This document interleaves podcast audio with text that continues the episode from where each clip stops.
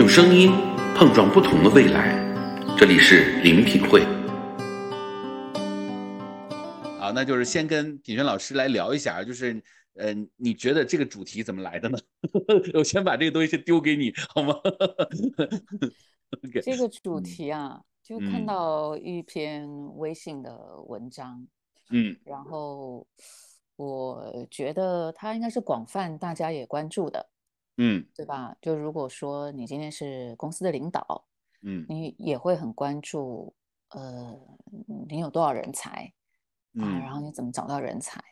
那嗯如果呢，今天还在职场上奋斗，嗯嗯，呃至少是我了哈，可能也会很希望别人视我为人才嗯啊，所以我觉得这很广泛。然后，呃，我们两个在职场上也都有点经验嘛，嗯啊，呃，我都五十五十多岁了哈，对，嗯，呃这这也是秘密，算是是秘密。十八岁，十八岁。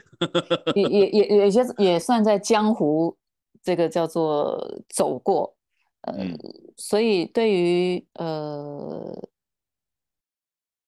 对于人才这件事情呢，呃是有点感想，就是说嗯怎么样找到人才，然后怎么样用好它，或怎么样把比较一时看不出来是人才的人。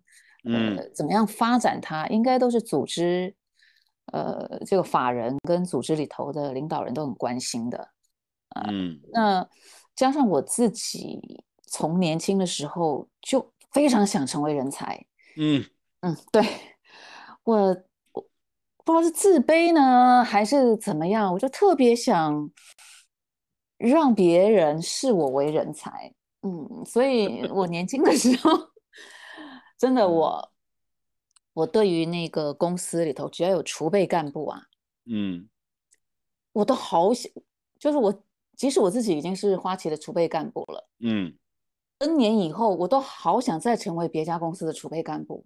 嗯就我很想被练成人才，，OK，呃，也很想确定嗯。自己或者是别人眼中就是对我是个人才，所以我觉得这个话 题马上就映入我眼帘了。而且我觉得嗯。铁林你你也是个人才，然后你 你以前做那么大的企业哈，然后现在也是自己设立公司，这应该也是一个经常在在苦恼的问题吧？或者是说你有人才的时候，应该也是很兴奋吧？嗯嗯，我我我说一下，我跟你正好相反。嗯，哦就是说，你说我特别想成为人才啊，就是我在职场上的时候呢，我没想那么多，我从来没想过自己是人才啊。就是我我我这个人内在比较分裂啊，就是一方面呢，我自己觉得自己是人才，但是呢，可能就是在深夜四下无人的时候，我又觉得自己不是人才，就是就是我会在那种就是说，就是如果在很多人在的这个地方，我会觉得说大家都很优秀，我会很有压力。但是具体在做事儿的时候呢，我又觉得，哎，我好像挺厉害的啊！我就是当时是这种状态，所以我是怎么成为就是别人就我第一次听到别人觉得我是人才是什么时候呢？就是说，嗯，我其实是比较金牛座的啊，就比较爱钱的，所以我就觉得我做所有的工作都不如我去做 marketing 和 sales 赚钱多啊，所以我就觉得，哎，这个很有意思啊，这可能也是我的天赋。所以就每每年呢，我去做业绩呢，我都能把业绩翻番儿啊，就这个真的是我的天赋啊，不知道为什么。然后呢，就别人做起来特别难的事儿呢，在我这儿做呢就没那么难。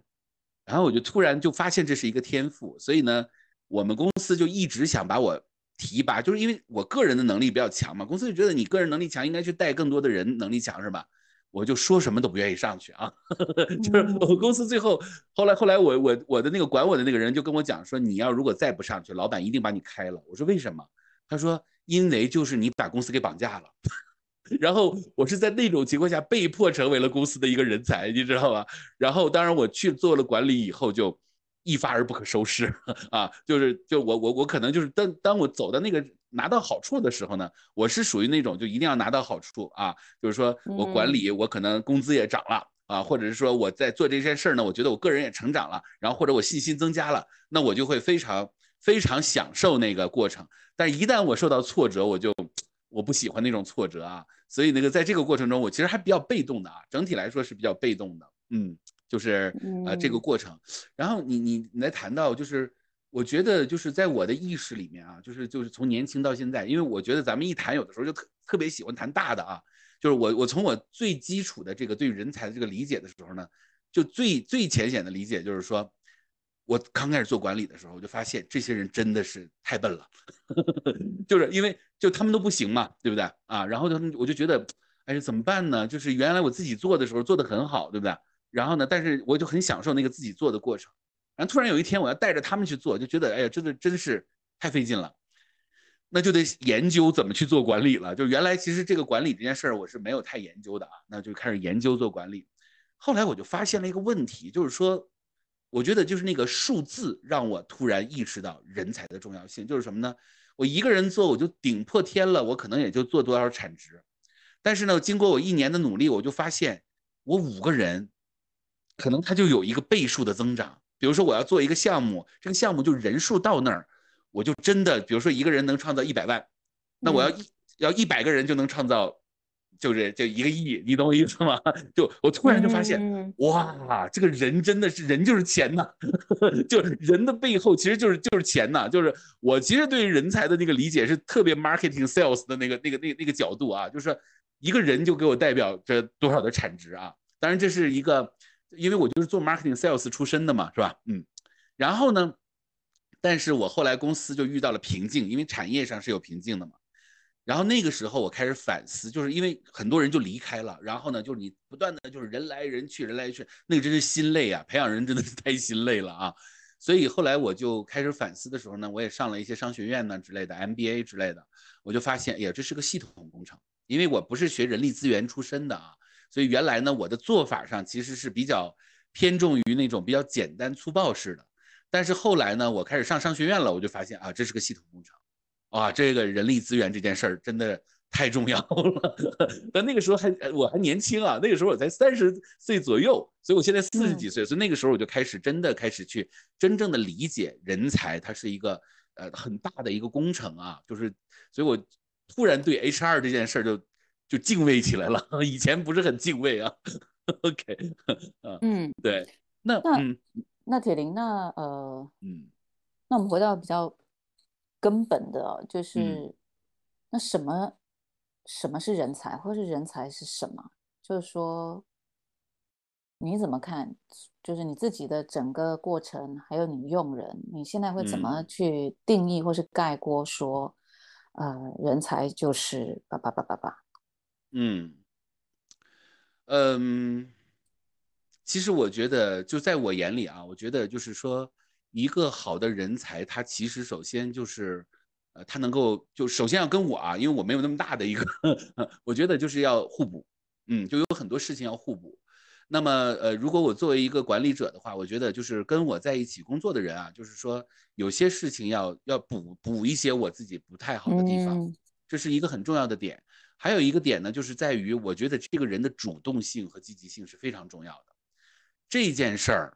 基本上培养起来是非常困难的啊！我做我就这么做了这么多年的管理，我觉得一个人能够有主人意识这件事儿非常不容易啊！就是我们嘴上都在这么说啊，但是好像每个人都没有办法不站在那个打工者的角度，就是因为我觉得就是我最受益的一点就是说我就是我的那个领导者，就我的上面那个领导，他跟我讲了一句话，他一直洗我脑啊，他就说他说你把公司就当成你自己的。这句话很简单，但是你要能把它做到这件事儿特别难，对吧？因为这个公司本来就不是你的嘛，你把它当成你的这件事是不容易的啊。但是呢，就是说我真的就用这句话，就是麻醉了我很多年，就是我甚至最后就有点错乱了，因为我真的把这个公司当成我自己的啊。后来跟老板闹别扭的时候，我真的跟老板就是那种冲突是像夫妻一样的冲突，就夫夫妻争孩子。最后老板都 confuse 了，就觉得关你什么事儿啊？然后当我离开那个公司的时候，我在突然一下子梦醒了，我发现啊，原来我是个保姆啊，但是我不是那个公司的主人，但是但是我一直把自己就当主人啊，所以这个呃主人翁意识特别重要。但是呢，我觉得在一个大的公司体制里呢，它又存在一个问题，如果过于像我这样投入的主人翁意识，又会把位置搞乱掉。所以我就觉得，就是位是置位啊置是啥意思？嗯，就是因为我我把这公司太当自己的了，但是这公司实际上不是我的。那么你是说那个功高震主这这个概念吗？是的，是的啊，就是老板会有压力嘛啊，所以在这个方向上呢，我其实处理的一直都不是特别好啊，因为我毕竟是一个做业绩的人，我有的时候可能想的比较简单一些啊。那么我其实觉得，就是我学教练以后，这这方面的反思是非常非常多的。啊，就是甚至我我觉得我的教学重点就是 放在这个地方，就是我们怎么才能既要把那个主人翁意识带进来，但是同时我们也要知道，其实我们并不是，并不是全然的主人，我们还是要在组织中做配合，否则的话这件事儿，所以这个事儿本身，我认为啊，就是能把这两件事儿处理清楚了，我觉得那些技能啊，那些什么手段的那些东西都不重要，你知道吗？那都可学，但是那个心就那那个心里那种感受，就是你怎么才能又又进去又脱离出来，又进去又脱离出来这件事儿。我觉得能把这事儿做好的人真的是人才呀、OK，对对，我太你同意了。你觉得呢？嗯对，呃，你讲到这个的时候啊，嗯，就说我回想我自己，真的也是挺主动的，嗯就是也把也把公司很多事儿都当成自己的事儿嗯啊。比如说啊，我以前刚进花旗是做做柜台，嗯，就就我们现在去银行的柜台，嗯还做不上柜台，我还是做叫做 backup teller。嗯就是柜柜台的助手。啊然后那时候呢，我觉得能坐上柜台数上钞票，就是我最神圣向往的工作了。就是 啪，有没有？嗯，那钞票一百张啪，然后在 在那个客户面前这样咚咚咚咚咚啊，立刻把它数完，那就嗯感觉就特别，而且会有种成就感。让当你数完一百张，回头放到那个点钞机，啪啪啪啪啪啪，出来也是一百的时候，OK，啊，然后呢，那个打那个那个数字啊，我们要要出船票嘛，然后嗯。打的就是很响，还有很很溜的时候，觉得那简直就是我最神圣的工作。可是我上不了，嗯但我那时候的基本工作很明显就很简单，比如说打嗯。打、呃给给国外打打那个电报啊嗯。啊，然后反正那些，嗯，就这个工作范围内规定的。可是嗯。比如说，我看到我们的柜子里头，呃，传票很乱，嗯。那么事实上你知道，柜子其实只要关起来，也真没有老板交代说柜子里头需要怎样。嗯我关起来呢，客户也不会觉得怎样，但我就会，我就会想让我 backup 的那个 Taylor 嗯使用起来好用，我就会花我额外的时间主动去把它整理好，嗯就是真的把这个呃这个部门，然后接着慢慢的随着我的成长，就比如说这一个 group 嗯。啊，或者这个事就这个事业单位，乃至于比如说我们的台北分行，越来越大的时候，就会觉得说，哎，我们台湾的业务，嗯。我都是发自内心真的希望它很好，啊，嗯。服务很好，所以嗯。这个主动性，嗯，如果现在回想我的职业生涯，嗯，我觉得是 number one 的特质。嗯。然后呃，主管我们设身处地的去想，就是说，主管他有多渴望看到一个能主动为他分忧解劳的人，嗯。他有多渴望，而我们不是做出来的，因为因为人没有办法持久的假装，嗯。嗯，所以这个主动你可能装一天可以，装两天可以，但如果这一个态度是你自己本身的，你去嗯。对照一下这个主管的那份渴望，而你身上又有，嗯。嗯，那基本上这个这个这这这个态度，呃，我觉得是很确保在职业发展上非常重要的，因为这个主嗯。动不仅只是主动去解决现在的问题，嗯。他还会主动看到未来可能出现的问题，嗯，还包含主动看到，呃，可能有一些流程需要改善，嗯。有一些做法需要重新检视，嗯，甚至有一些 ideas，有些想法嗯。都会很想贡献出来。其实就是我们上次聊的，呃，一个很很很很重要的一个特质，就是我想要，其实就是主动。嗯。对就我我想要看到它更好嗯。啊、呃那嗯，就所以非常赞同，嗯这这这这个这个是态度，而且是态度里头第一个重要的。嗯，其实就是在因为你说到这儿的时候，其实我在我在也在脑子里在回想，就是说，呃，当然就树的东西很多啦，就是如果我们用很多的那种就是很多文章里的话，其实就很多第一、第二、第三啊，呃，但是在我就是我自己去总结的时候呢，我就是觉得说，其实它是一种能量，就是它是人的一种，你可以说是性格，也可以说是它的一种特质，它是一种能嗯量。这种能量呢，就是我记得啊，就是其实如果再去回想的时候呢，就是我是觉得，就是我的小时候啊，其实呃很不喜欢说话的啊，就是因为就被打压嘛，就是因为我也是在一个呃家庭里面，我是排老二的啊，然后老大呢就会说，你看我弟弟这么笨，然后呃这个家人也会说这个这个哎我家的老二太笨了，对不对？因为老大被培养的比较好嘛，对不对？当然也有很多就可能也跟我的个性比较有关系，反所以那个时候就比较比较相对还是有点小自卑的啊。但是呢，就是不知道为什么，就是我心，就是我的内在里面老有一种就是想登上舞台的这种感觉，就是其实完全没有这种机会，完全没有这种机会。但是就老是就是说，哎呀，就是你看有的时候我看奥运会的时候，我会看到人家就是就是中就比如说中国队的得金牌的时候，我都会幻想自己就是那个运动员，我跟他一起去跑，你知道，就会有那种，然后甚至就是说这个结束了以后，我自己可能把电视关了，我自己再排演一次，然后我设身处地的，然后对着镜子自己还跟自己挥手一下，就是那种感觉。所以呢，就是有很多事情都是在排演的啊，比如说，呃，我觉得有的时候可能我在台下，然后有人在主持，我心里就会有评判，我就会说，哎，主持的不如就不好。但是我好不好我不知道，但是我至少觉得他不好。然后呢，但是我心里会有一种想法，就是说，如果我主持，我觉得不会太差的啊，就会有这种感觉啊。但是没有机会，因为别人看到我都是那种不说话的那种啊，就很很老实那种，然后就是很很很很很委屈。但是其实我心里是翻江倒海的，但是他总会有一次机会给我，哎，就可能就不知道怎么就被老师给点中了，说，哎，你上来一下，哎，就那个。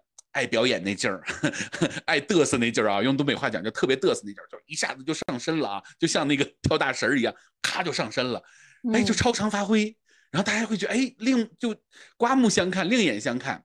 但是这个东西呢，我认为它他他肯定不是偶然的，你知道吧？因为就是在你看，在小时候，他就这种他反差非常大的情况下，他是在一个非常的呃，就是他总会出来这个这个东西，所以他就是说。有一种就是好像是我得站上去，我得表现一下，我得怎么怎么样，嗯。但是呢，就是你看我在我的职场上也是有这种问题啊，就是说我会先退回来，就是说呃，老板或者是什么，他们会找各种人说要劝我说你一定要去做管理，你看你做的多好。然后我会说不不不，我不行不行不行，就过于谦卑。然后呢，就是然后有一天老板说那不行了，必须得是你了。结果我一上去，啪。就来一下，你知道吗？就 我我我可能很喜欢这样的东西啊，就是说，就是因为他就是在积攒，所以我就在想说，其实有些东西是能量啊，就是我当然这个比较违心啊，就是说，他就是在攒，他就是因为他就是不想在那个地方就是很平庸啊，或者怎么样，反正他就是对他表表现出非常多呃，在大家面前表现出非常谦卑，但是其实他都是为了在那儿嘣爆一下，你知道吗？所以我我观察我自己，我会觉得说，其实就是一个人他如果能有那个 ownership 的那个里面，他其实还是有他自己的里面的一些能量在里面，就是他。对他就是他就是说，我必须得这样去做，因为不这样做我就很难受，所以可能他会错过很多机会，但是终有一次他会登上那个舞台，啊，所以我会觉得说，我现在遇到的，就我我生命中遇到非常多的人，他跟我配合，真的配合的太好了，但是有很多人他进来了以后，他就学历也好哈，然后能力也好，各方面都好，但是就没法配合，就你就感觉就不对。啊。但是嗯你就是遇到那个人，他来了以后他就对了。但是为什么对呢？那个人也跟我讲说，我遇到你之前我就没觉得我是个是个咖呀，对不对？但是我遇到你以后，突然发现我是个咖，你知道吗？就是所以就是说，其实我一直认为不是我，就是我不是伯乐，因为他本来他就是个咖，他只是没那个舞台。所以我认为做管理者其实是在给那个就是能跟你 match 到一起的那个人在，你就在等那个人来，然后你给他个舞台，然后让他在那个地方啪就爆掉，爆完了以后呢，他就会说哇。品璇培养了我，铁林培养了我。其实我们心里都知道，如果他不是那块料，你怎么培养都培养不出来的，你知道吗？是吧？啊，对，但这是我的看法啊，我不知道你怎么看这个问题啊？嗯，所以就是你身上有的能量，就你身上具备的，比如说那个渴望，嗯，或者是那份主动，你身上嗯。具备的东西，你就能够看得出来，别人身上虽然可能还没有呈现，但是他有嗯。具备。嗯嗯。嗯，对，特别是在 sales 这个领域里，嗯，就是说，你知道做 sales 就是，我可以给你非常明确的讲啊，就是 sales 是。我觉得就是就真正的教练就是 sales，你知道吧？为什么？因为他每每一个月每一天，他为了那个业绩，他都在打破限制性的信念。嗯嗯啊，嗯因为我就是真的是我我我觉得我我的财富观是因为我做了 sales 被打破，因为我每天都在跟自己限制性的信念战斗。是的，因为每天睁开眼睛都说太难了，太难了，你知道吧？但是你每一次跨过去的时候，你就会发现说，哎呀，原来我以为的难，其实没有那么难啊。嗯，所以就嗯是，所以这就他就就是做 sales 的人胆儿比较大，你知道吗？因为他就练出来了。他其实他对于销售、对于财富的观念，是通过一次一次的把心里那道坎儿给打破了练出来的。那所以我是觉得，就是说，你去你遇到一个好 sales，其实最关键的就是自信。就这个人，他就他收钱，他从来都不觉得说，哇，这笔钱好贵呀，你能不能出得起呀？哎呀，你已经，哎呀，就是因为对方可能会给他很多理由说，哎，我可能嗯暂时不需要，对不对？但是那个那个那个有信心那个 sales 他就觉得说，我不能让你走，因为我让你走，你可能一生会错过一个好东西。这么好的东西你怎么能走呢？他真的就是这么想的，然后他的所有的能量都是这么释放的，然后对方是被会被他感染的。但是你要知道，有一个人他如果是这样的能量，说，哎呀，这能行吗？这东西卖出去他能买吗？这东西这么贵能行吗？我告诉你，即使他嘴上说着非常有信心的话，但是他一定是让对方不相信他，就是因为你没有那个气势，你没有那种能量。那其实他为什么没有那个气势和能量？就是他限制性信念，就是他认为这个事儿不存在，他认为这个事儿做不了。对，又让我想到我们上次聊的翻牌理论。嗯 我就因为是有了那个观念，嗯我就经常抱着不翻牌谁知道？嗯对，就是我连就是我啥都不用做，翻嗯牌我都有百分之五十了，嗯对不对？那 你现在去哪里找个投资产品有百分之五十了，对不对？嗯百分之五你都很开心了，那为什么嗯百分之五十的？对，所以这个就是就就就你讲的那那个那个状态哈、呃，是在寻找人的主管，他其实都能够感感觉得出来的，嗯有一种是的有一种内在的渴望。但你刚刚也说了，其实我我自己回想啊，嗯，我进入花旗的时候，我的第二个主管就来我们部嗯门，嗯他蛮快的就就觉得我不错，嗯可是我会觉得你哪里看出来我不错？对我们总是 怀疑啊，但嗯。连同你刚刚说的话，我倒是觉得现场如果还有这种就是三十出头啊，嗯。还还在战斗的，还嗯真的要相信主管的眼光，就是说嗯。他如果说不错，就信了。嗯。对我，我现在觉得不，嗯。呃，你可以惊讶，但不用怀疑太久。嗯 对，然后你就基本上就可以信了。那么如果他又提议了说，呃，你要不要试试这个？或者是他又提议说，其实你可以做那个的时候，我现在回想起来，我觉得也是值得信的。嗯嗯，对对，然后然后就去去，然后就逐逐渐，他其实嗯，就人才固然有他本身具备的，我们刚刚讲的，就那个主人翁那种积极、这种主动，嗯，或者是说他内在有一种渴望，嗯，我我就想怎样，我就得怎样。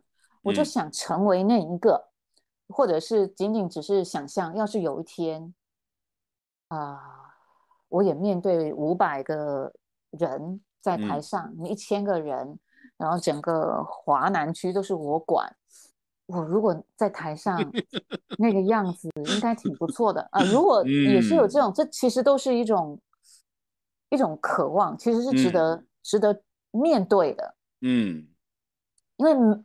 如果是没有，怎么会出现这种画面呢？嗯，没有的人真的就没有，他就是他很可能就在就在抄笔记呀，或就在想说这这这这这这会到底开到什么时候啊？嗯呃，但有的就不去否认它。嗯，我我我大概这两年我的 coaching 哈，嗯，我。一上来，我的几乎一开始，比如说这个 coaching 如果八次、十次，大概第一二次，特别是第一次，我一定是聊，tell me your ambition，就告诉我你的企图心。嗯。然后我只强调一点，有就有，没有就没有。嗯。不要自欺。嗯。哦，然后我跟你讲，我觉得十个人，我觉得应该有八到九位。嗯，他就会在我面前说：“其实我有，嗯嗯，我我真的有，嗯，但 but 后面就开始接了，但那个时候你就会，你你会很兴奋，也会很感动，就是一个不敢承认自己有的人，他现在去直面他自己有这个渴望，嗯。”啊我觉得这是一个很重要的一部分。好，然后随着我们刚刚说的，嗯，如果 比我们年就是资历资历长的，又是我们的主管，都告诉我们说你真的很不错，嗯，或者是呃你是我带过的人里头如何又如何，我是觉得就信了。嗯，第二个他说我觉得你可以这样，你可以那样，也就信了。嗯，然后你就从这个尝试、冒险跟扩展当中，又不断的聚集更多的经验，经验包括对的经、对的跟错的，嗯，然后就就是一个人才养成的过程，嗯嗯，对。但如果说不信，或者是。这这，但我觉得人才基本上不会，嗯，对，人才顶多客气一两次之后就是好可以，嗯 嗯，其实我有一个，就是你刚才说的时候，我有一个想法，就是说，因为我们也肯定只是从自己身上去照在我们看别人的这个眼光，对吧？那么，就是当我在想这部分的时候呢，我觉得其实。我不知道是不是所有人都有这个东西啊，但是我是有这个东西的，是什么呢？就是说我也是从非常底层开始做起的。那然后呢，我我其实就是呃很有意思啊，就是说，比如说我刚刚开始，因为我是做互联网行业出身的，我进到互联网圈子里的时候，那个时候电脑我都不会。啊，就是因为我学的是经济方向的啊，然后不太会用电脑。那时候你看，两千年那时候电脑不太普及的时候啊，那么我刚开始参加工作的时候呢，我就发现我不太会电脑。然后呢，呃，公司就给我一个特别破的电脑啊，然后也没有鼠标什么的，就让我在那个 DOS 下去。然后我脑子里就在想，就说，哎呀，就是就人有一种企图心，就是说我什么时候能有一台带鼠标的电脑？然后我就会想尽一切办法去找这个，就是说我怎么才能得到这个这台电脑？然后呢，可能但是但可能过了一段时间以后，这个鼠标得到了以后呢，我就说，我什么时候才能，就我现在工资太低了，我什么时候那工资能翻个倍，你知道吗？然后就是就是我们现在说这是吸引力法则，就我们跟宇宙就下订单啊，就下了个订单，然后但是那个时候我是不知道这些，就因为现在现在很流行这些词啊，什么 secret 什么下订单，我原来是没有这个概念，但是我脑子里就是这么想，就是我什么时候能够翻个倍？其实就是在当下看，这都是不可能发生的事情，因为这哪有那么多翻倍的机会？哎，但是。它就是一个很意外的事情就来了，然后我就开始做培训了。那原来本来是一个技术人员，哎，没事做培训了，哎，这可能性就来了，是吧？试一下，就像你说，就是说，但是你那个是主管说你信了，我是属于我有这个愿望，然后有一个机会来了，我说这是这就难道就是老天来成全我吗？我试一下，哎，就成了啊。所以我后来就是从这个互联网行业，我就转向去做培训。然后呢，我就脑子里还有个概念，说我什么时候能去一趟北京呢？我在北京工作一下呢。我跟你讲啊，我都不知道我会去北京。我辞了职以后，因为我认识了，因为我在那个公司里就认识了非常多的人，是吧？那人家也不能说你在这公司工作的时候就让你走啊，没有人。我我我刚辞职，第二天就有人打电话说，哎，我听说你辞职了。我说是的。他说，哎，我在北京，来，我给你介绍一个公司，水晶石。我都我那当时都不知道水晶是干嘛的。后来才知道这公司还是比较牛的啊，就就就真的就是你就是有这个，然后呢，我就到了那个公司以后，那我们的业务部门做的就不是特别好，然后我当时就跟我那个 boss 我就说，我说咱们现在一年才做两三百万，我说我不行啊，我说我一年必须得做一个亿，我说做不到一个亿，我觉得，所以那个就我那 boss 后来跟我讲，他说他说就是我就觉得太狂了，这个人怎么会有这么狂的人？我们就我们一年才做一两百万，你说一做一个亿，那我们能想象吗？然后后来就实现了，然后他我们就坐在一起，他就他就讲，他说，他说，哎呀，他说，还是你还是很厉害的，能懂我意思吗？但是就是其实我脑子里呢，就是我会有一个，包括我去做在线教育，我在我们公司的时候，就说，我说一定是一个未来，公司所有人都反对我，就走做的太早了，你知道吧？就零七年、零八年我就提出这个概念，所有人都反对我，然后我就拿，我就我说，那我我我我是有这个权限的，对不对？公司拿出预算来，我来做这事儿，也没赚着钱。但是呢，我走离开公司的时候，二零一二年、二零一三年，互联网教育大爆发，我们公司老板就拍着大腿说说的，哎呀，铁林呐，当时听你的好了，这公司借着概念就能怎么样？但是其实就是我会，我为什么说这点啊？就是说，我认为人呢，就是他有那个叫做视觉化啊，就是我们会模拟，会去想象。然后呢，就是我们也可以叫 dream 啊，就是当时我在学那个就是 AI 的时候啊，就那个 欣赏式探寻的时候，我觉得这这不用学呀，我不就是这样做的吗？对不对？就我就觉得不用学，这就是我，你知道吗？就是什么一开始先去呃看自己的梦想，然后去探索什么，我跟我就是完全我就是这么做的啊，所以我会感觉到就是说，其实有很多模型它也很牛啊，就是。当，因为我经历过这些事情以后，再回过头来看这些模型、看这些东西的时候，它与我们很多的品质都是非常相似的啊。那当然，我是觉得，就是说，一个人，就是特别是人才，他的那种预见能力，还有就是他的那种就是模拟能力，就是他能够想象未来的能力。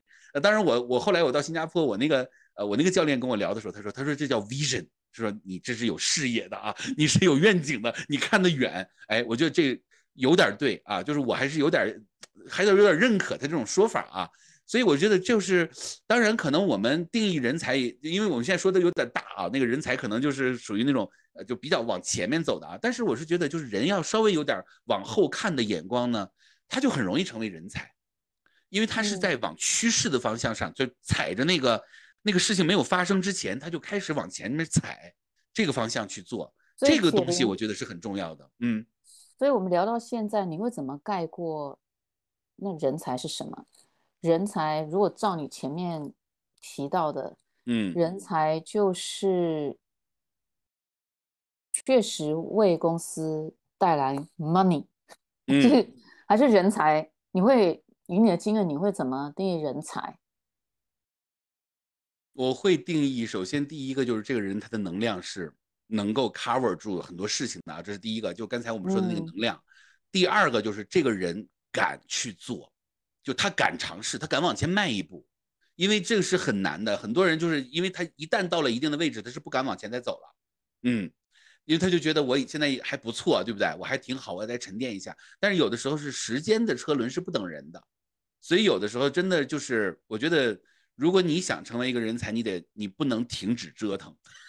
就如果你有那种累的想法，我觉得你很快就被淘汰了，就是因为这个时代就是这么发展下去，特别是在互联网这个领域里啊，我觉得就是你不能停止折腾，就是也不能觉得哎我岁数大了或者怎么样，没有这个概念。我认为啊，就是你如果你觉得你老了，你就是老了；你觉得你年轻，你就永远都不老。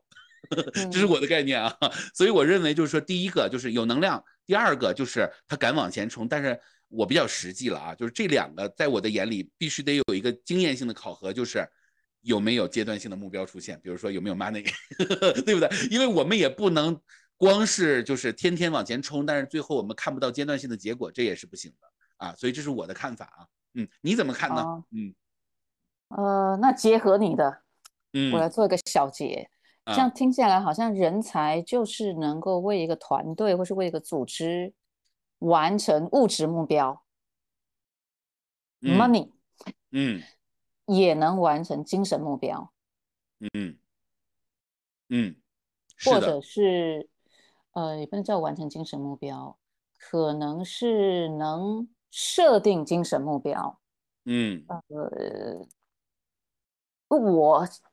我个人是非常感谢职场的，嗯。嗯，别看我现在很很有自信哈，然后很犀利哈，很。很那个哈，嗯，我在进职场以前，哎呀，那那那都不知道怎么形容，就是畏畏缩缩的，嗯，然后不知道自己是谁，不知道自己要什么，嗯，所以职场呃。职场真的给了，给了我物质，嗯，就除了钱呢，除了这些叫做，比如 title 啊，嗯，他也给了我精神，嗯。嗯，那我觉得人才，就组织而言，那组织是有精神的，嗯，呃，他有他的那个 spirit 在里面，嗯，然后。如果我有一个公司，中大型，嗯 嗯，我真的很渴望看到一个他是具备这样的。那反过来，一个 individual，一个个体，嗯，是不是也有这两个部分？我觉得也很重要。嗯嗯，就物质的追求，还有精神的追求。嗯。啊，那我以前比较年轻的时候，可能跟你提到的也很像，就是说，嗯，很把公司当成很重要的，嗯，就，但因为不懂组织里头的一些本质，嗯，因为组织里头的本质，它就是有权力的结构啊，嗯，啊，它就是有分配呀，资源的分配呀。嗯，权力的分配啊，呃，也不懂组织的本质里头，它是有竞争的。嗯嗯，那还有就是，它是有它一个文化的底色的。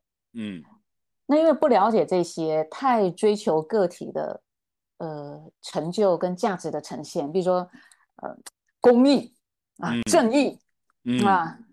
呃，我们要对得起客户啊，反正很多这种的。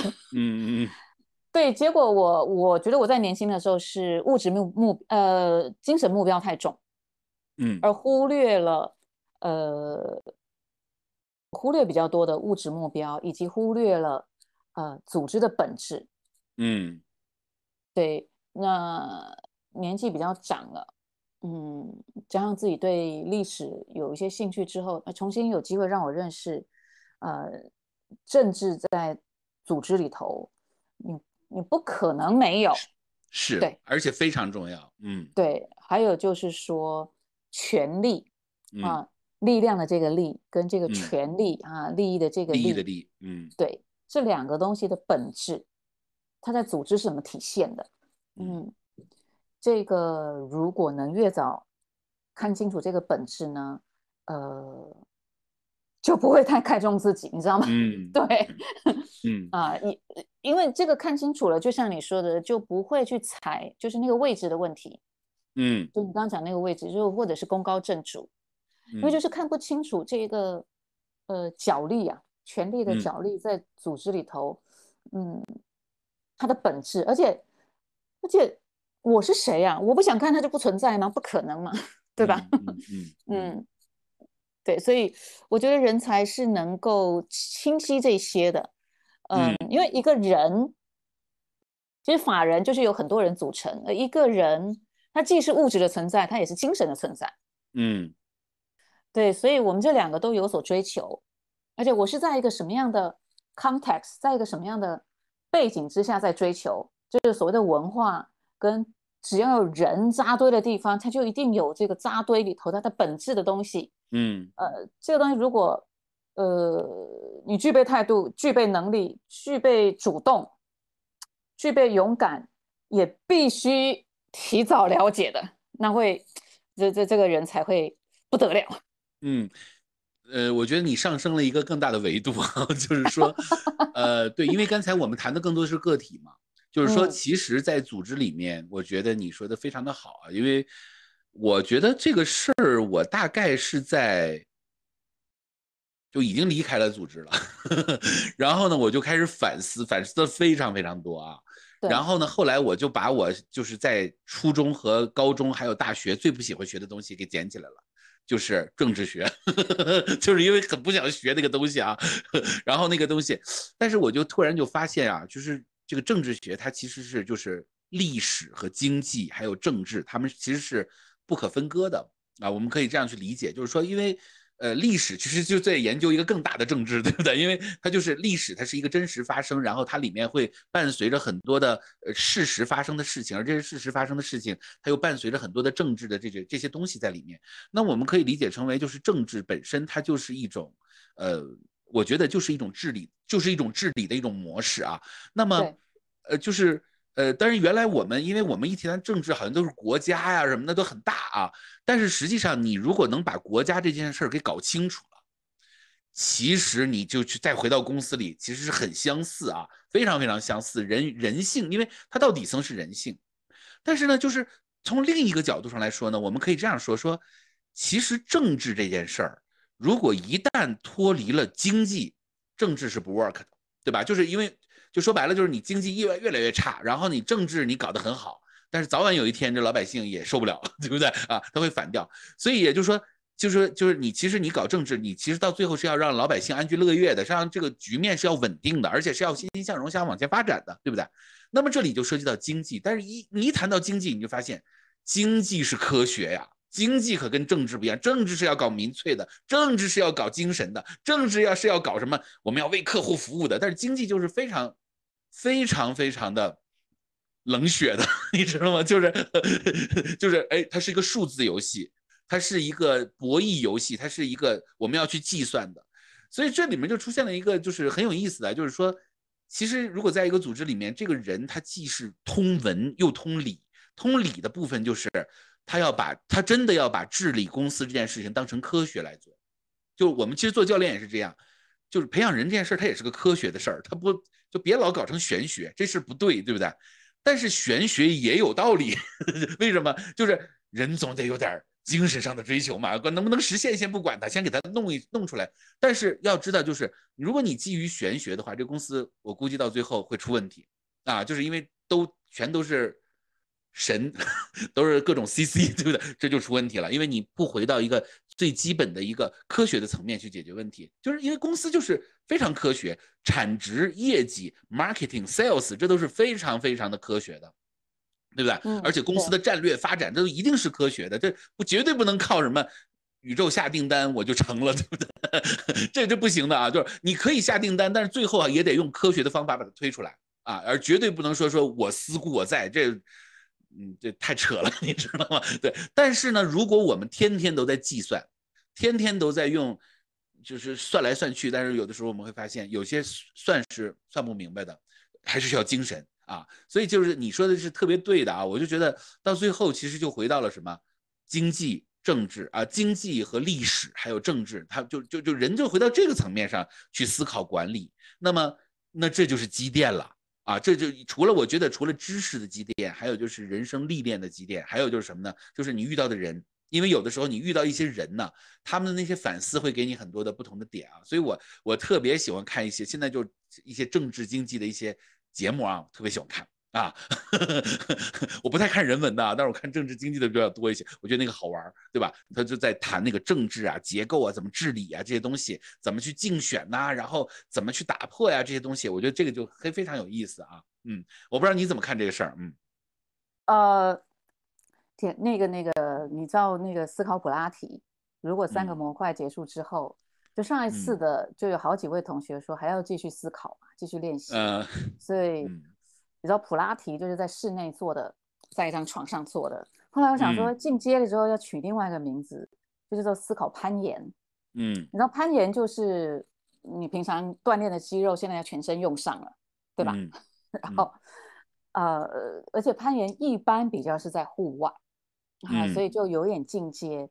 你知道在思考攀岩里头，我们每两个月一个主题，就呃今天就要结束道德这个主题，在这个道德嗯。主题之前就是政治。嗯。那嗯，目前的同学都女生哈，一嗯。开始对政治这个主题都呃啊啊，但是现在呢，嗯嗯。啊，然后呢，我又加入了，就是推荐了一个某一位教授，比如他讲的古希腊、古希腊嗯。文明，之后我还嗯。会推荐很多很多讲的很不错的。那希嗯腊读完了，我们要读罗马。嗯。啊，呃，这个罗马罗马的就这样一直啊到基督教啊，嗯。然后再到这个近现代，嗯。西方的读完了，我们要读中方，对嗯，呃，太重要了，不然我不会这样嗯。安排。嗯。因为嗯。因为我们呃在组织里面太容易以小我为考量，嗯然后呢就站在自己那一个小小的方寸，对公司的政策、制度，呃，甚至一些福利，然后就在那儿嗯哀怨啊，嗯。啊、在那儿这叫什么？说长说短的，嗯。呃，但如同你说我们刚刚聊到的，一个公司跟一个一个地区啊，或者嗯。乃至一个国家，呃，它的整个权力的结构，嗯还有它的财政，嗯。对吧？你如果去读历史，就知道那不同的朝代，他这个皇帝以及他旁边的臣子，能够把收税这件事情搞得很好，很快的这个 这个朝代就富有了，即使前嗯面几年的战乱，嗯财政是非常非常重要的啊。财政，嗯，嗯一来你要对外抵抗 嗯啊这个外敌的入侵，二嗯来就是你你你你整个国内的各方面的建设啊，国民的，呃，嗯就所以就像你刚刚讲的，嗯，经济。但我如果从从国家的角度来看的话，它其实是财政，财政其实是税收。嗯嗯，对你能不能，你用什么方式让老百姓开心的交钱，然后你你这个钱可以，一个国家可以做很多事，所以它、嗯它是很很理理的。你刚刚说的非，常理性。对，非 非常理嗯性哈。嗯，但是呢，好像我们现在讲到道德，比如说我们这我们我们就有一些思考题，呃，国家需要做道德教育吗？嗯好，那哎，道德或者是我们我们中国自古以来，呃，非常讲德行嘛，嗯对不对？德德不配位，你看这我们经常说一个人位置待不了多久，都是因为他德配不上那个位，所以我们是非常嗯讲道德的。那嗯德啊，呃，那德当然就是道的可见的行为的层面啊嗯。那因为中国的中国的思想是是天命，嗯去接天命的。嗯 那呃，你要有德，你才能够接得到。好，那这个是个这个说说的比较远了哈。那这个就是所谓嗯的精神性的、精神性的追求。嗯啊，那嗯，那如果我一个小小的个体，在一个组织里头，我没有思考，或者嗯是我没有这样的认知，我当然很容易在那一小小的方寸里头不公平啊啊，然后抱怨啊，嗯。但我经常跟我的朋友讲，就是说，如果给你一个泼天的权利，天大的权利，你就知道，越大的权利往往是越寸步难行的。嗯，因因为太多人，这太多条线几乎绑着你的神经啊。那英英国不就是例子嘛？就是做了四十几天，把英国给给搞废了，对不对？对对对，嗯，就民粹是救不了国家的，是吧？OK，所以就是说，呃，这就是为什么我们即使现在看起来还不见得是公司非常看重的人才，嗯，呃，但你只要对自己有所追求、有所安排，你就越早的以这个比较大的格局去看清楚自己所在的位置的话。你的时间跟能量都不会花在对自己这个小个体的计较，而是会看在这整个组织在运作的时候，嗯。嗯，它这里头即使外面都没有外敌，嗯，竞争对手都不对我们做什么，里面的权力结构都有可能，对不对？把一个组织往衰走，也有可能往盛，就是盛世的盛走，嗯。啊，那那你就知道这本身就是复杂的。嗯，那如果我们的视野格局打开的话，我们会去理解我的主管其实挺不容易的。嗯，啊，他他的那个旁边可能有四条线在牵着他。嗯，对。然后你再看我主管的主管，哇，那更不容易。那么这个时候，如果你又是一个主动的人，你又是一个把公司呃看得蛮重的人。你自然就会想分忧解劳，因为你看到那份不容易，就像你知道，就像一个家庭的老大，嗯，他是最早知道父母那个年轻时代不容易，他他就他就自然就想分忧解劳，就是我的学费看我会不会自己赚呢？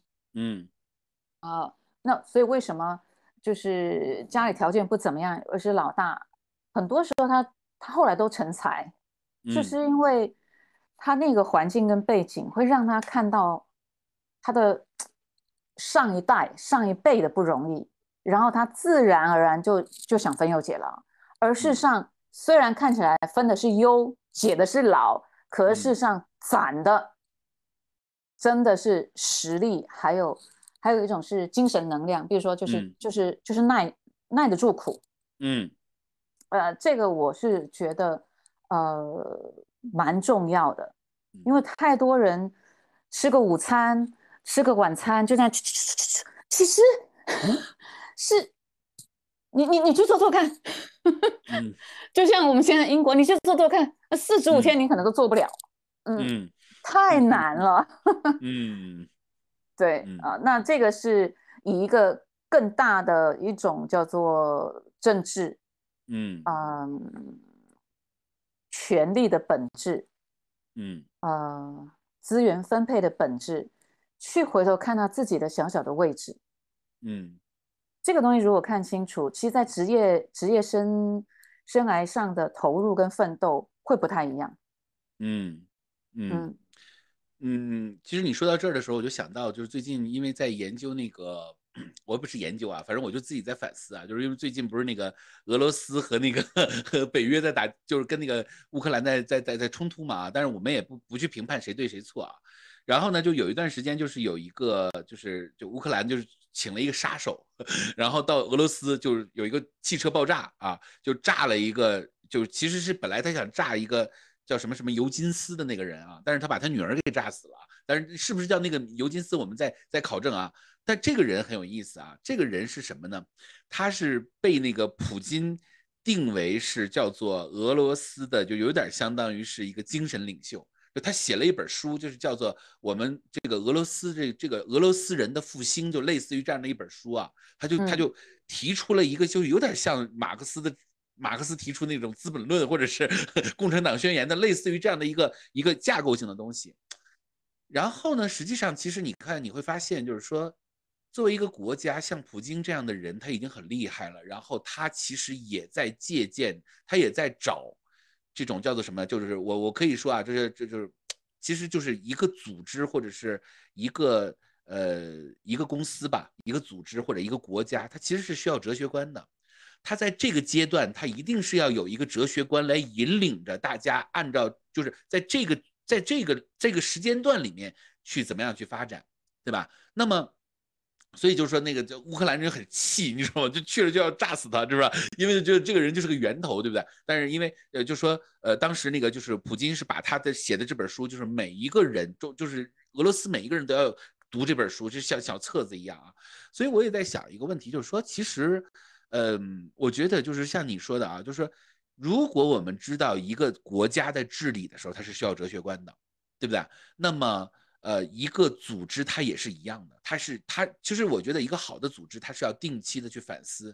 如果我现在组织遇到了困境，其实可能是哲学观出了问题，就是现在的环境，你可能是要使用一个更加有利于你现在运行的一个哲学观。所以它其实它到顶顶层，它其实是一种对于整体局部的一种。反思的一种能力，而且他一定要透过这样的这种，因为哲学它本身是没有答案的，但是透过这种呃哲学思辨的这样的一种方式，是可以让一个公司，就是因为人们想不通，其实就是因为没有路嘛，对，因为他很容易就陷入到一种很死胡同式的这种这种这种点上去，对不对？所以其实一个公司如果组织在变革的时候，它并不是说我要变谁或者变什么，是可能它的底层假设就错了。他一定要回到他的底层，重新去假设，说我这公司不能再这样假设了，是吧？对吧？啊，所以就是，所以我我我在想，就是说他可能要真的要大要改的是一个，就可能是这个这个角度是可能很小的一个角度，但是这个角度一改变，可能整个这个建筑重新再又建建建造了一次啊。所以其实改革呀、革命啊都是很难的，对不对？因为你也是要跟原来的那个建筑，就是要跟他去做斗争，你要重新去，所以我觉得。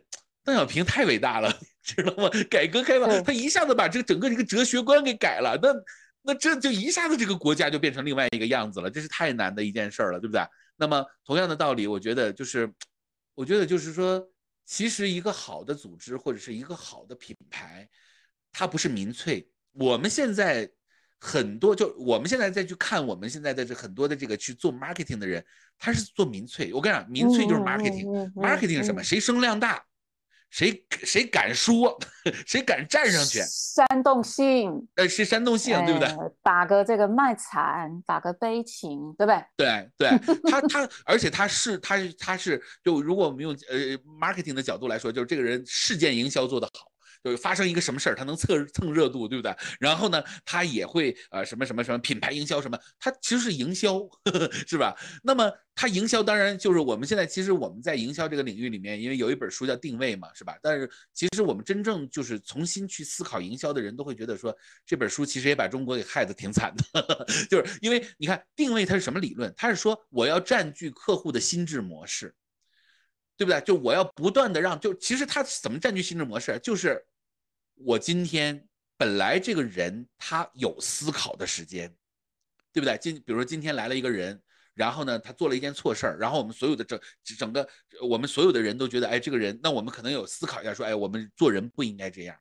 但是结果呢，现在的做法呢，是我们在搞另外一个负面，把这个负面给压下去，然后人们的心智模式呢，就会在原来对这个人的一个印象，然后又。又变成另外一件事儿，所以人们现在就开始在一种不断的被洗的过程中，因为你占据了心智模式，每个人都想占据，就洗来洗去。但是这个事儿呢，它就会最后会什么？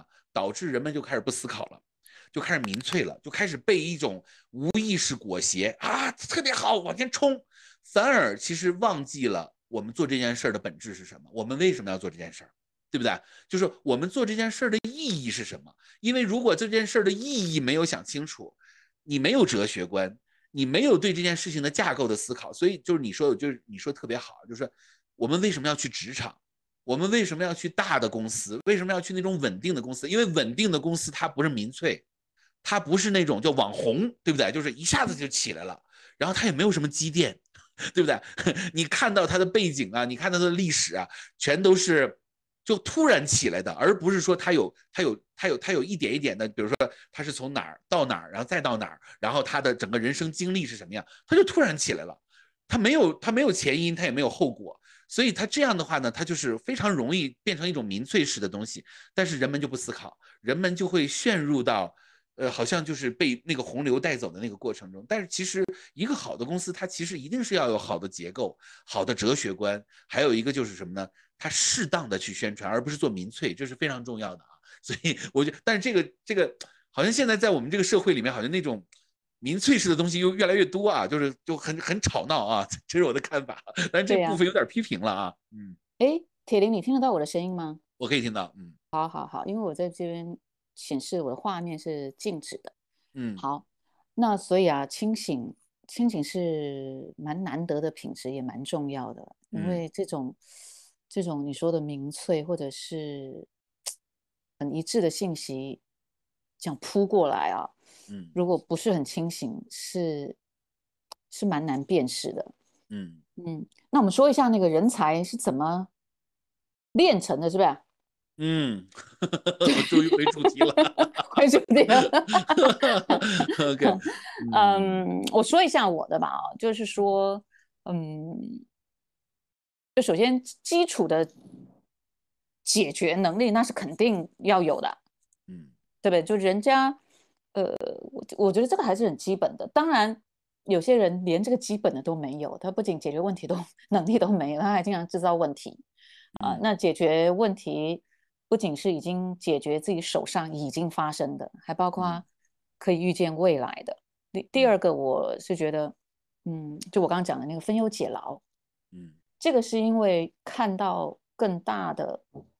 这个范畴之内的一些隐形的东西的运作，比如说我们刚刚讲的权力资源的分配，嗯啊，然后于是我们就看到，在这个组织架构里头的某一些位置上的人，那这是一个态度，那这是一种你能看看的比你位置要广，这本身就是格局。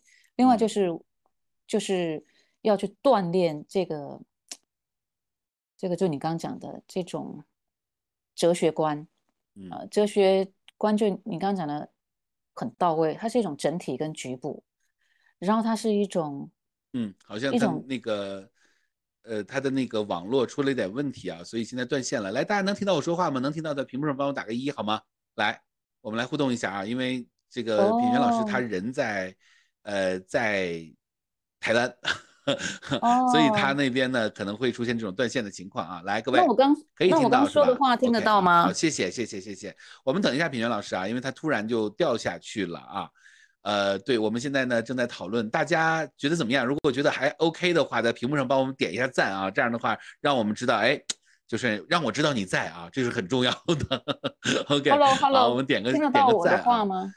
对，因为刚才呢说到这一部分的时候呢，其实我们两个聊的也比较泛泛啊，就是说，因为呃，在整个的这个。呃，对话的过程中，其实就是要给大家听到，就是其实我平时跟品云老师，我们有的时候在聊，有的时候也是这么去聊的啊。但是我觉得这些聊很有价值啊，可以把它浓缩出来给大家，咱们一起来聊。有机会呢，也跟大家一起来呃分享这些部分，这也是很重要的啊。你看我多厉害，这一部分我成功把它过渡过去了。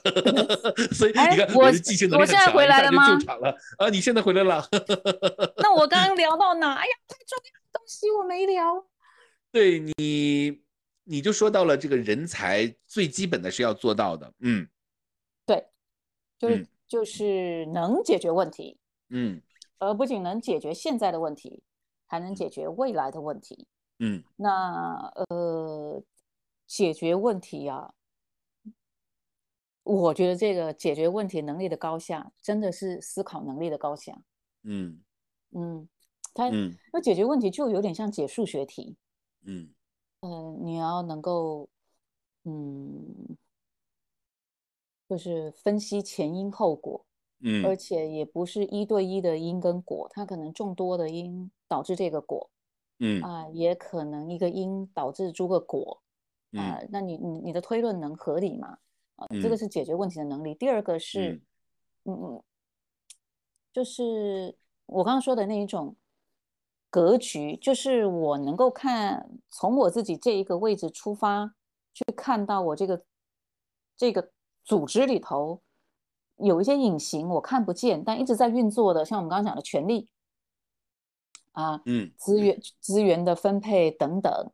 那么因为能够看到这些本质，所以我会知道，嗯，各个权力之间的角力，嗯那么就会知道每一个有权利的人，他他的大小，嗯，他的难处，嗯。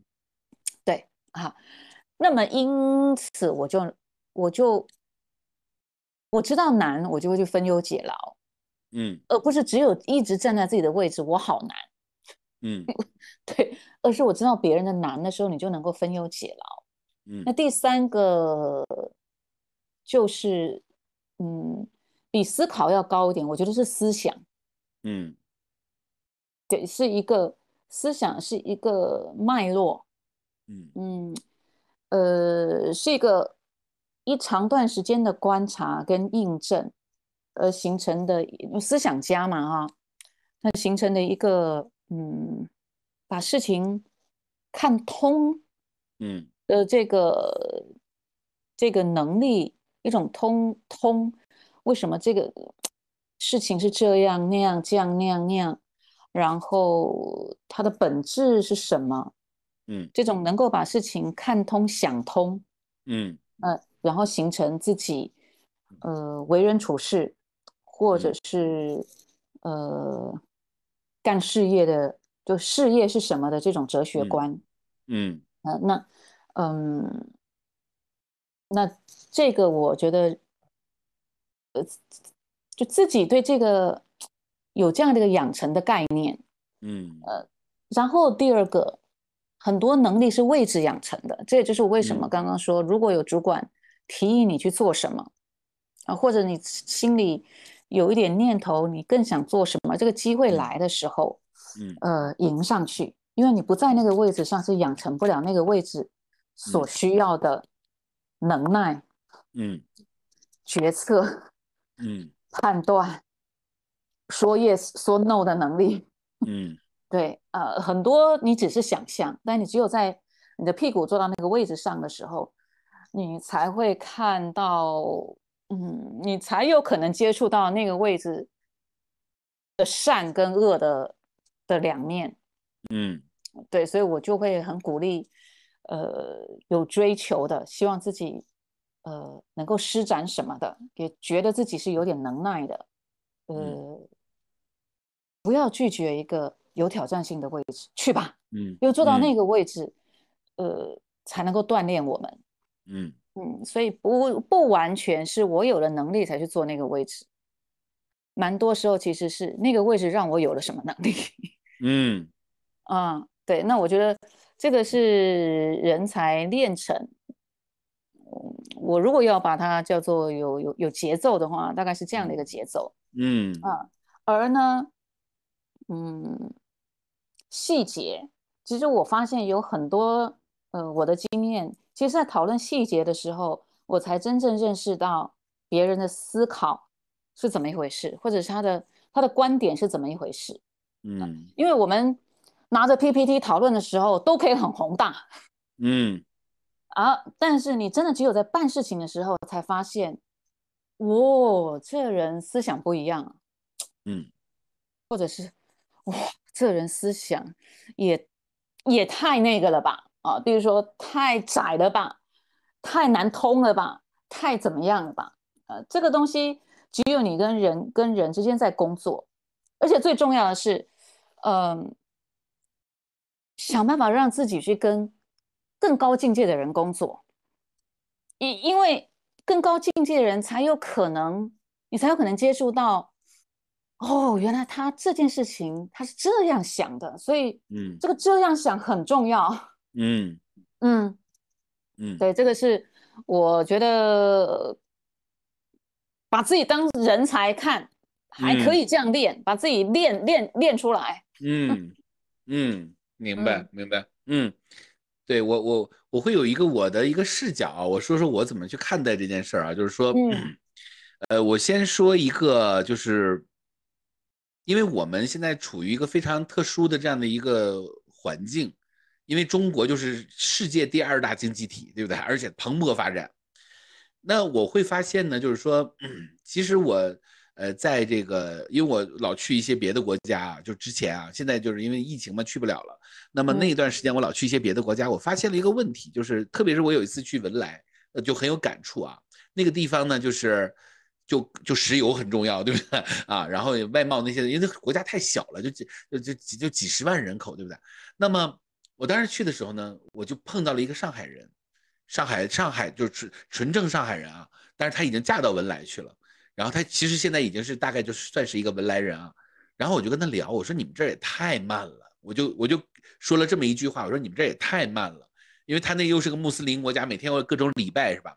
嗯，他反问了我一句，他说是你们不对呀，因为他已经把我们当成是，就是他已经把我当成是你们了，你知道吧？因为他认为他是文莱人嘛，他说是你们不对呀，嗯，哎，我就被他给问愣住了，我说为什么我们不对？他说就全你看全世界哪有你就就只有你们这么快啊？对不对？就是我们，我们可能要做办一周的事情，你们可能半天就办完了。你们这么快，我们谁也跟不上啊，对不对？因为我们就是没有那么快的发展啊，我们做事情就是就就真的很慢啊。其实你现在跑到欧洲啊，跑就是咱们中国人这速度，我跟你讲，那外国人都会疯的，你知道吗？我就前一段时间看那个说西班牙说到四点关门，就四点钟四点零一分你去，坚决不招，坚决不招待你，你懂我意思吧？坚决不理你啊，所以。就当然，这跟民族性也有关，跟我们现在这阶段也是比较有关系。那么，其实我在想一个问题啊，就是说，嗯，我们在高速发展的时候，大家都会倡导一点，就是说我们要成为精英，我们要要把握机会，我们要更加的变得更好。但是随着我们变成一个更大的经济体的时候，我们的机会就没那么多了，GDP 不可能再那么涨上去的，对不对？那么这个时候就出现了一个问题，我没那么多机会了，但是大家又都想成为。那皇冠上的那颗那颗钻石，对不对？每个人都想那样，但是事实上它是不可能的。所以这里就说，你看现在也有很多的公司在裁员，对不对？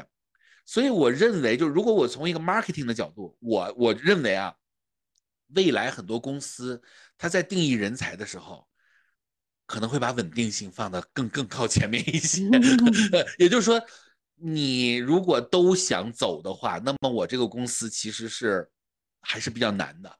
那是吧？因为就我好好不容易我培养一个人才就走了，再有一个人才就走了，对不对？因为机会很多，但是机会现在越来越少。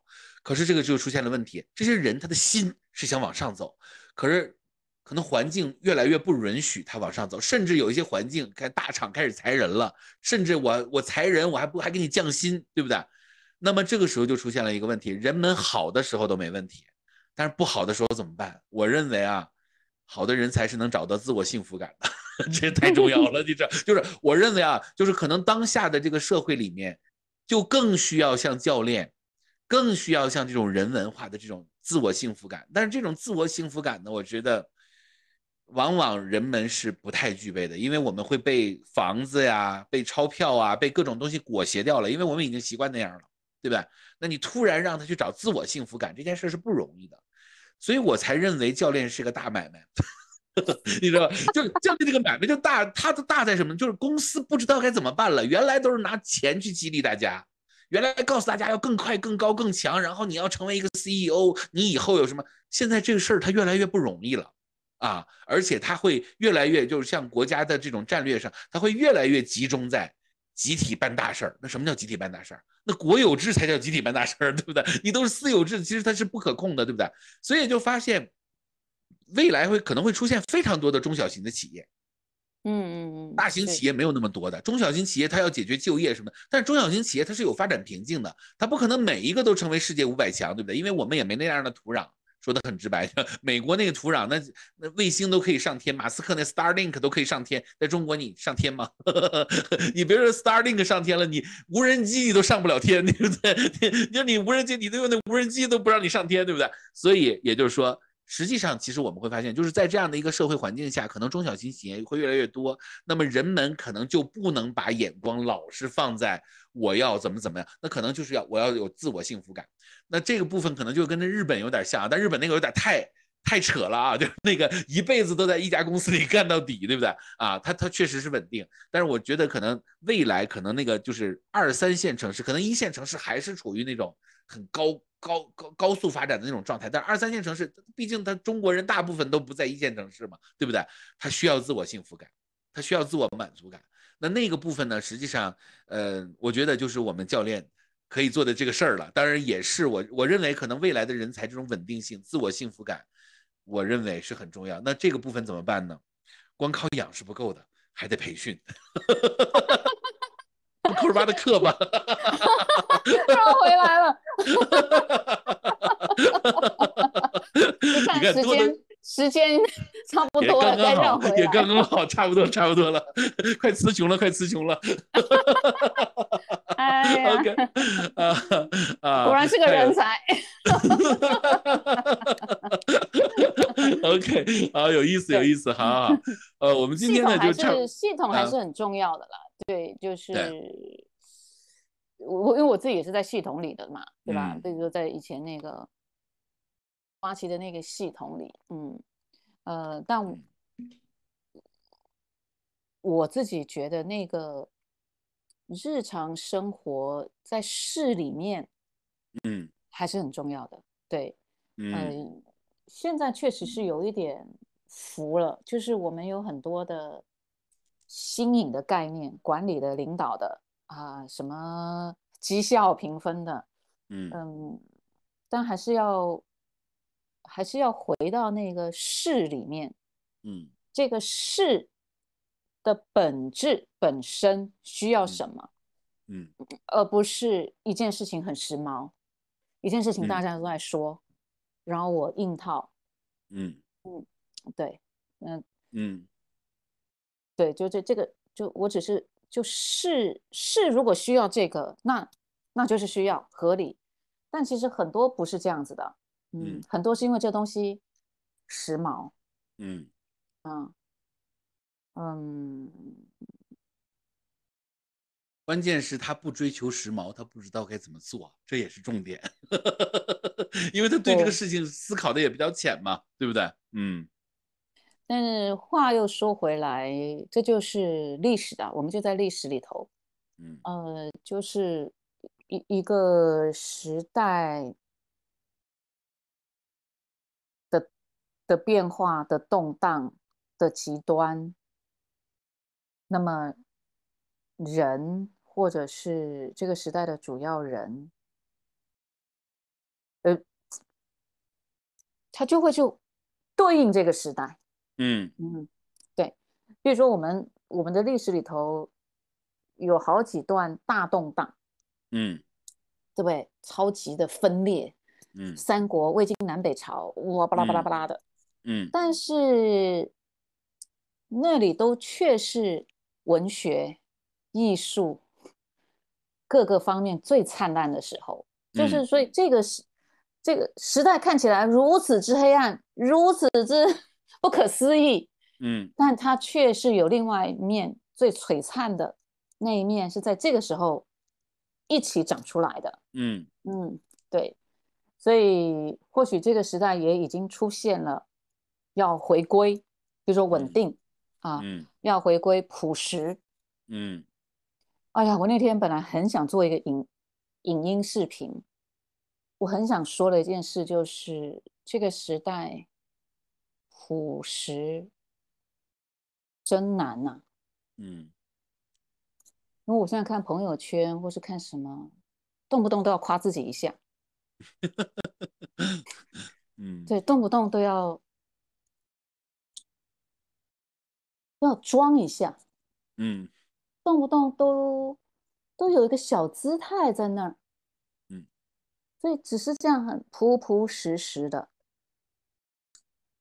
啊、我觉得或许就这个时代让我们开始思考朴实吧，对吧嗯嗯。啊，开始，那这那这也是这个时代，嗯，就现在在历史当中给到我们的，嗯嗯，可能也是呃开始清醒吧，嗯嗯嗯，好啊，我觉得其实有的时候我们说我们现在是一个幸福的时代，但是其实有的时候我们并不不一定比古人幸福，为什么呢？因为古人没这么多信息，所以反而那他天天在那待着没事儿干，他反而就天天反思了。对，我们现在是被各种信息就是刷到，我们没时间去反思。而而且我们呢，已嗯经是三千年了吧啊，从从有文字三千年，太多民族英雄，嗯。对不对？一会儿觉得自己要当岳飞，精忠爱国，一会儿又想嗯。当庄子，一就太太多嗯。太多人物让我们会迷失，就是我到底做谁好？就嗯。太多太多我想成为的人了。嗯。呃，但古代好像真的相对没有需要成为那么多人，对吧？嗯嗯，所以还是好像还是回来问自己那三个哲学问题吧。啊，我是嗯谁？嗯，我来自哪里？我要去哪里？嗯，包括我嗯刚刚说的，为什么我现在做 coaching 都让他直面嗯你的 ambition，你的企图心，嗯没有就没有啊。那嗯我能能不能做一个没有企图心，但是却在公司里头也是有非常好作用的一个螺丝钉呢？对不对？嗯，这就是一种朴实的、朴实的去去认识嘛，认识嗯自己。嗯对那有有，你也不要骗自己啊。嗯嗯，而且真正有呃是个人才有的人，其实无论怎样的风雨，嗯我是觉得都难不倒他。就像喜欢冲浪的人，就那浪越大，他才会觉得来劲儿。嗯，嗯对啊，嗯，嗯，是不是扯得有点远了？哎，没关系没关系，我们我们就是我们就是闲扯的这个 栏目，OK，好啊，我们时间也差不多到这儿了，那我们诶，那我嗯们不是说要要问问有没有人有什么问题？哎，大家有没有什么？问题？对我今又把人家天忘收集问题了，对，对，呃又又我在人家忘了。在收集问题的时候呢，跟大家说一件事儿啊，就是最近的品源老师推荐了我一本书，没看完的啊，但是在努力的看啊，叫做什么呢？叫做苏格拉苏格拉底咖啡馆啊，然后哲学行动新滋味啊这本书，呃，因为大家都知道那个呃品源老师其实是在教练行业里面，呃，我不能说是就是反正至少在现在中国。用哲学的方式在教练，但是其实品源老师不太认教练这件事儿啊，就是他就是哲学就是哲学啊。那么，呃，他前两天跟我做了一个探讨啊，我觉得特别有意思，就是他一直想做一个类似于咖啡馆这样的事儿，但不是真的咖啡馆啊，只是说，嗯、就是他今天要在这儿咖啡馆里面啊传一个局。然后呢，哎，那就是我们说金鱼缸练习啊，就有一个内圈儿啊，有一个外圈，内圈外圈啊。然后呢，内圈的人呢，就是会有一种像哲学，就像苏格拉底跟你在哲学对话的那样的形式。那嗯外圈的话呢，就在旁边去观察啊，就我们去听啊，那这样的一个东西。然后呢，呃，我们现在还没起名字啊，呃，那呃，当时有一个名字就叫在雅典，哎，怎么说了？那个 忘了那个词，一会儿你来说好吧？假如假如假如我们在雅典，是不是？假如我们在嗯雅典，假如我们在雅典，就是意思就是说，假如我们在雅典，其实后面有一个点点点，就是说，万一要碰到苏格拉底呢，对不对？OK，好，当然这个很有意思啊。那么然后呢，就是说，呃，这种形式也很有意思，就是在我们这个圈子里也很少有人这么做，就是它是快闪式的，就是说，我们就足，它不是个课，它是哎，我们就这群人跑到这儿来喝一次咖啡，喝完了以后散掉。所以它就是属于那种非常随机，比如说我们可能就是突然有一天我们在群里说，哎，品轩老师要带着大家喝咖啡了啊，一共五个人啊，不就举个例子啊，举个例子，不像现在啊这么多人，但是可能我们要那咖啡馆你进来你是要交点这个这个这个这个咖啡钱的啊，但是很便宜啊，因为本身不是就像品轩老师做这个儿童哲学，做这个咖啡馆这件事儿，它本身它不是为了去做这个。啊，这个赚钱的这事儿啊，因为靠这种那五个人、十个人赚钱的没戏啊，对不对啊？所以呢，其实但是呢，就是说我们扣尔巴一直这个风格，就是说我们想做一些这种很有趣，但是又很有品质，但是呃又不是很重的这样的东西啊。我不知道大家感不感兴趣啊？感兴趣的话，在屏幕上帮我们打一个打个八吧，对不对？我们现场就做一个那个 future test。野林，你真是个做做买卖的人才，没办法，就是 marketing 没办法啊，就是必须得必须得出出出生在金牛座，是不是？